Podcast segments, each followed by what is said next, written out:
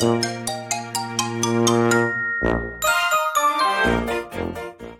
はようございます。たかしです。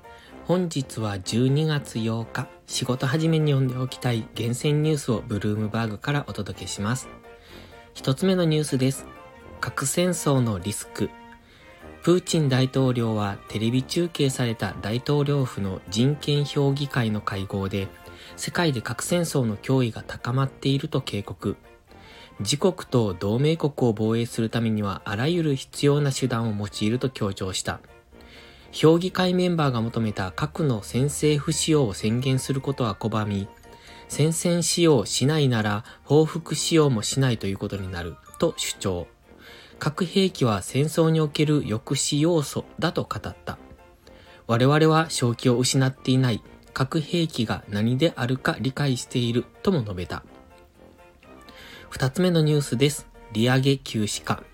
カナダの中央銀行は政策委員会会合で主要政策金利である翌日物金利を0.5ポイント引き上げ4.25%にすることを決めた。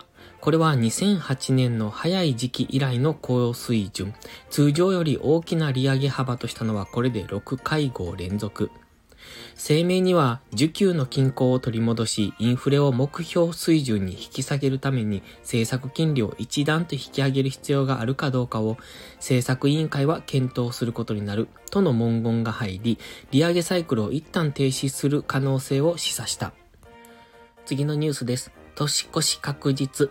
資本関係の見直しなどをめぐる日産自動車とフランス・ルノーの交渉が遅れており、12月中の合意到達は難しく、年越しが確実な情勢となった。事情に詳しい複数の関係者らが明らかにした。両社は7日にロンドンでアライアンス企業連合について明らかにする暫定的な計画を取りやめ、1月末にかけて発表する方向で考え始めている。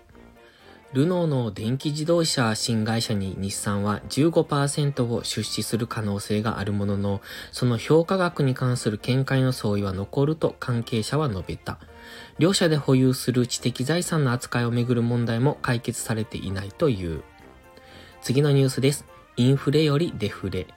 著名投資家のキャシー・ウッド氏は FOMC が金融政策で深刻な過ちを犯していると述べ、債券市場にそれが顕在化していると指摘した。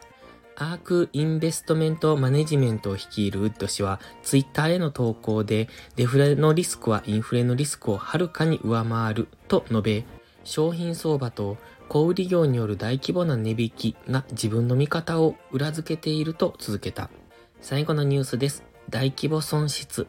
JP モルガンチェイスの欧州ハイイールドトレーディングデスクは、債券とクレジットデフォルトスワップに関連した複数の大規模な賭けで7000万ドルの損失を被った。この損失の大部分は EMEA のハイイールドトレーディング共同責任者だったジャン・フランコ・カネパ氏が監督していた取引と関連していると関係者が明らかにした。同氏が退社した前後の数週間に損失が一気に膨らんだという。今朝のニュース5本は以上です。本日も元気よくいってらっしゃい。